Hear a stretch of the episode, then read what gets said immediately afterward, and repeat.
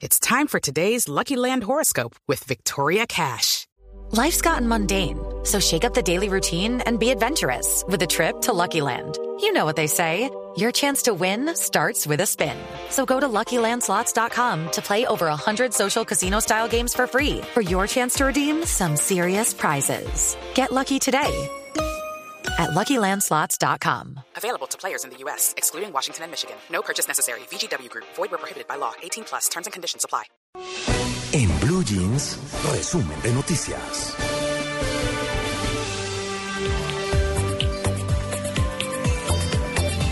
Siete y 18 minutos de la mañana, pues eh, nos vamos de inmediato con las noticias. Hay dos noticias muy importantes. Una que es el índice de aumento de empleo que fue del que hablamos hace un momento, el 0,02%, que es lo que anuncia el DANE.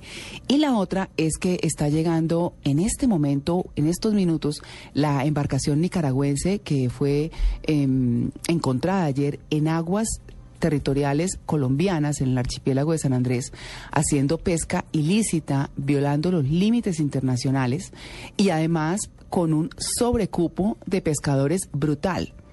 Esas... Eh, ¿Cómo, ¿Cómo, es un sobrecupo de pescadores? Eh, digamos que una nave, eh, una, una, embarcación tiene una capacidad, esa, si mal no estoy, tiene una capacidad de 20 personas. Venían 83. Uy, y además tiene las fotos, las, las vamos a, a, a tuitear ahora porque pues obviamente se bajan y aspiran todos los, los caracoles pala. Y lo que hace es una especie en vía de extinción. eh, y eso es lo que está protegiendo el acuerdo de biodiversidad, que fue el que no se contempló dentro de, de en, en La Haya, pues, para hacer la historia más corta. Pero mire lo que están haciendo los nicaragüenses, están depredando eso. Y eso yo creo que es más el símbolo realmente de lo que está pasando ahí que, que, que traerlo. Sí, pues violaron eh, el aguas territoriales y, y, no estoy diciendo que es que sí, que muy fácil, no. Tienen que respetar también. Pero sobre todo el tema de biodiversidad, que es lo que tanto les preocupa a, o le preocupa al gobierno colombiano y a los ecologistas y, que sacaron adelante eh, este acuerdo. Así que la cosa es muy complicada, deben estar llegando más adelante, vamos a tener una comunicación al respecto para ampliar la información, pero, pero quería comenzar con esas noticias. Eh, de otra parte, pues eh, también con el tema internacional, las autoridades en Guainía denuncian que la Guardia Venezolana incursionó en territorio colombiano y se llevó a siete nacionales que al parecer estaban realizando minería ilegal. Eduardo Hernández.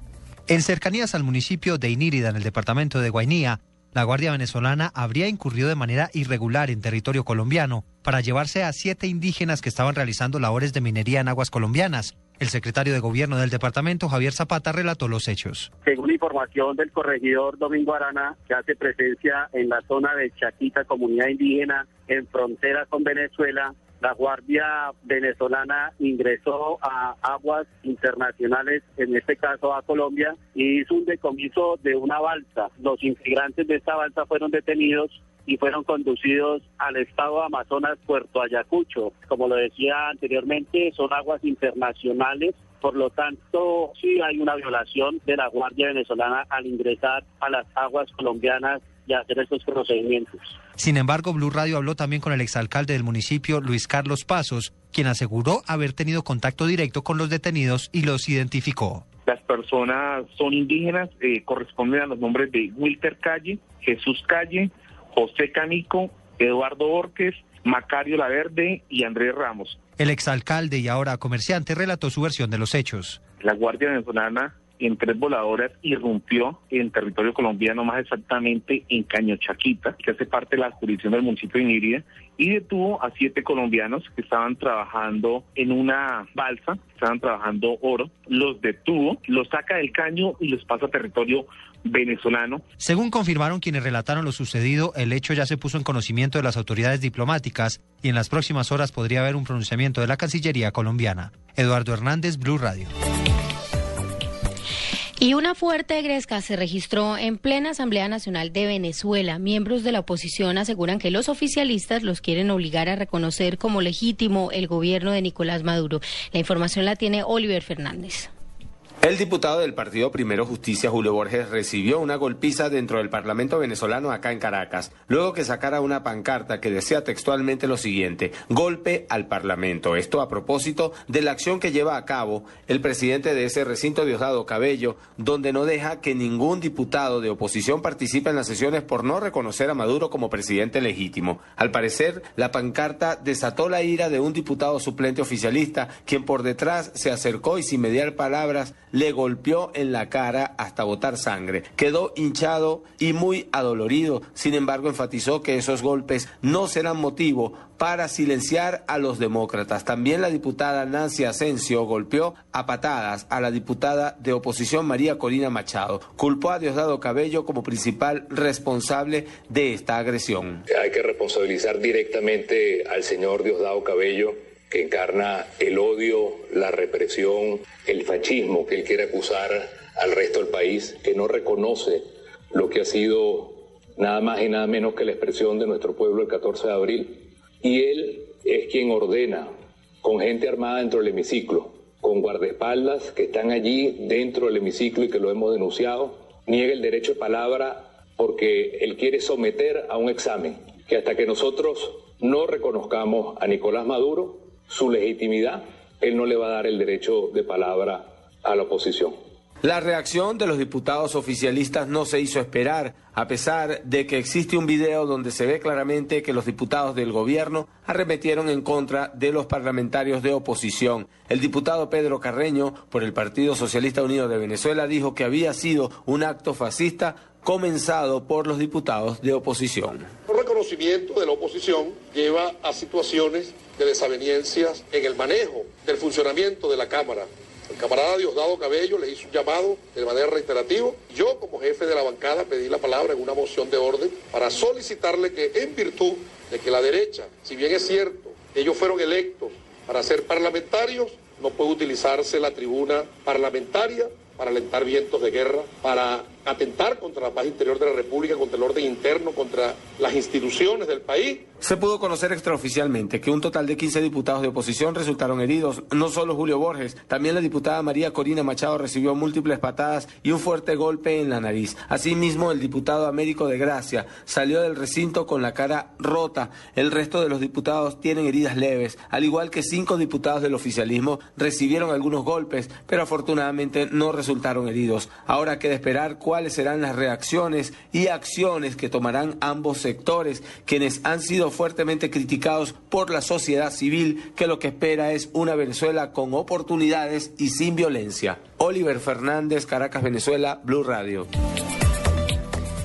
Mm, es lo que estábamos hablando hace un momento, Tito y Amalia, es que definitivamente qué líderes son los que están al frente de la izquierda en Venezuela y qué complique, pues porque es esa patanada, pues por decirlo menos, de agredir a la oposición, porque hay que agredirse. Eh, ¿Por qué no dan ejemplo? ¿Cierto? De poder discutir tranquilamente, así sea acalorados, eh, con, con, discusiones fuertes, pero de fondo. Pero esto a los golpes lo que demuestra es una incapacidad brutal, eso no va a durar.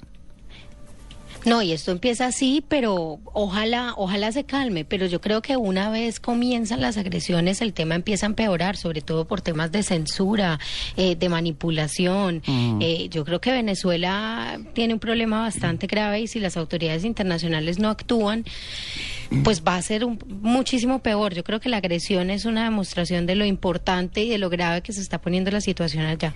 Claro que sí. Pues bueno. Porque como dice, como dice Amalia, agresión también es censurar. Pues agresión es estar haciendo una charla por televisión y meterle las cadenas nacionales que le meten al, al opositor. Uy, sí.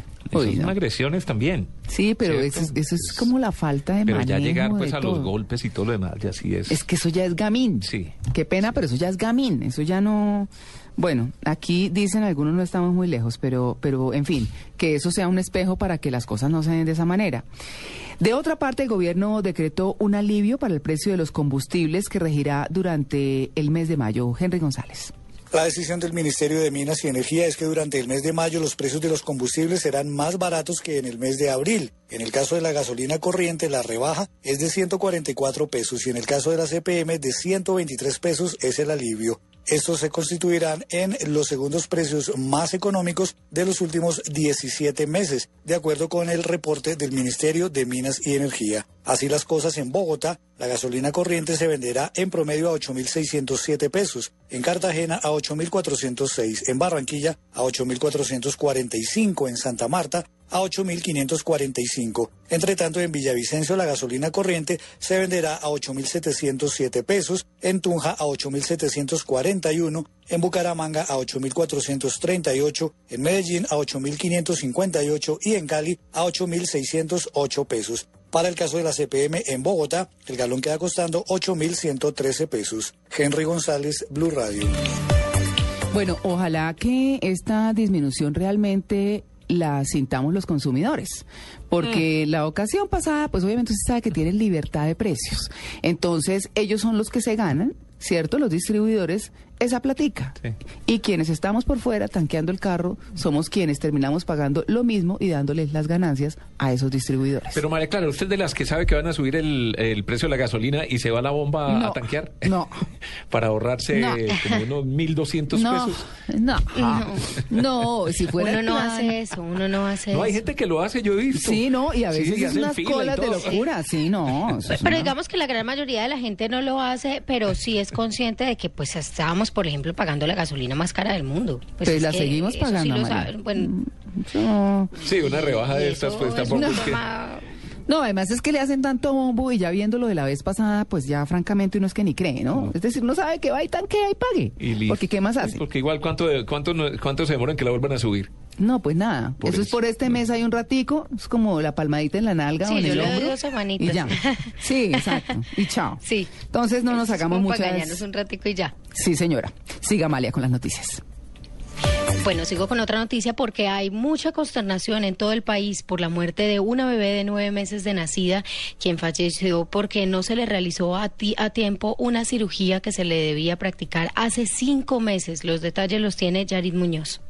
La bebé con síndrome de Down necesitaba una cirugía desde los cuatro meses de edad, pero según su familia la EPS no la autorizaba. Con su salud muy deteriorada, la bebé llegó a urgencias del Hospital San Blas en el sur de Bogotá. Sin orden de cirugía, tuvo que ser remitida al Hospital Santa Clara. Y básicamente no, no se le prestó la debida atención en la institución que debiera ser. Hoy la EPS Sol Salud dijo que lamenta lo ocurrido y que tomará medidas drásticas contra los funcionarios que no actuaron a tiempo. Pido todo el perdón al país y a la familia de la paciente, primero que todo en mi condición de ser humano, de papá y de representante de la EPS Sol Salud. La Superintendencia de Salud anunció que hará su propia investigación. Sin embargo, la EPS en cuestión ya estaba intervenida por la misma entidad. Las sanciones pueden ir desde unas multas muy severas hasta la revocatoria de la habilitación para el funcionamiento. Para el secretario de Salud de Bogotá, este caso vulnera de tajo los derechos consignados en la Constitución. Por eso los familiares de la niña iniciarán acciones legales para que se castigue al responsable de la muerte.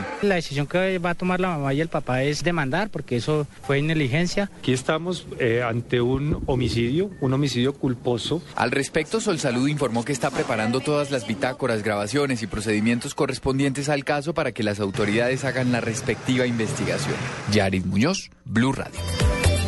Lo que uno no entiende, Tito y Amalia, es esta gente que ha presentado los médicos, y, y, no lo digo por la clínica que atendió ayer a la menor cuando, cuando falleció, Juan Tier, porque pues obviamente la niña ya estaba en unas condiciones irreversibles, muy difíciles y se iba a morir. Eh, la información científica habla de que estos niños, después de los tres meses, entran en deterioro y se mueren. De todas maneras. Exacto. Y eso fue lo que le pasó a esta menor. Después de esos tres meses, pues empiezan es decir, en unas circunstancias, una calidad de vida muy mala hasta que finalmente fallecen y ya no se pueden operar, se complican mucho en sus vías respiratorias y demás. Entonces... Eh, ¿Sabe yo que creo que es difícil, María Clara? Que, que, definitivamente es ella, pues ella es la representación de una cantidad de casos claro. que, que han sucedido en Colombia. Eso es diario. Que es lo que lo alarma a uno muchísimo. Claro, y a lo que va mi comentario es cuando saben que hay personas en estas condiciones, ¿cómo y con qué corazón eh, dicen, no, es que no ha pagado, como decían ayer algunos especialistas. La gente llega y no miran qué tan grave está, sino a qué EPS pertenecen, cuánto debe y si la pueden atender por lo que deben o no. ¿Qué promesa de pago hay por parte de esa EPS a esa institución pues de atención al público o a esa organización o a esa clínica, hospital, como lo quieran llamar? Y ya.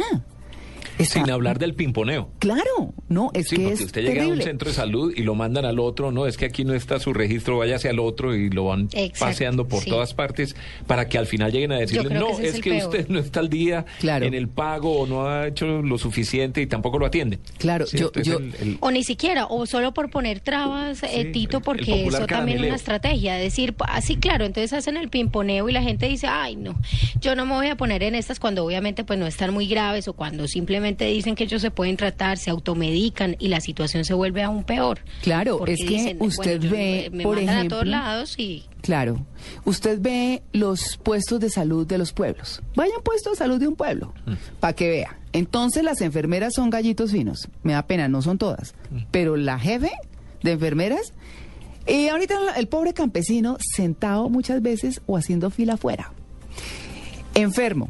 Y le dice, y dice, no, es que vengo muy mal el doctor está almorzando. No es que el doctor no pueda almorzar, pero el doctor tiene que atender a una persona que está enferma. Cómase su papa después. Pero así es. Y entonces, si ese trato es así, uno lo ve aquí en las mismas ciudades grandes. Alguna vez, eh, por ejemplo, y eh, pues lo pongo, lo traigo a colación, a una muchacha mía tuvo un accidente chiquito y entonces, claro, la policía la llevó, yo llegué al centro hospitalario y resulta, vieran la enfermera jefe, no les quiero decir. Generala. No, eso era. No, es por ello. ¿Dónde está el doctor? Esta niña está. tiene un dolor muy grande en la pierna. No, no está. Pero, ¿cómo que no está? Es que está muy ocupado. Eh, ¿Usted cree que ese es el trato que merecen los pacientes? Además, los otros que estaban enfermos. Siéntese ahí, espere. Pero en este tono. Es decir, es malo que uno se enferme. Pero malo para uno para llegar a caer en manos de esta gente. Finalmente dije, ¿y cuál es el consultorio del doctor? Lo señaló. Entonces yo qué hice? Me fui y me metí a la brava. Ahí estaba el doctor sentado hablando con un señor. Mm. Entonces le dije, oiga, esto es así, asa, asa, ¿cómo así? Y la enfermera no sabía ni dónde meterse, pero son un horror. Sí, No digo todas, porque por supuesto que hay gente loable en esta profesión, pero es como para contar una peca de lo que es nuestro sistema de salud.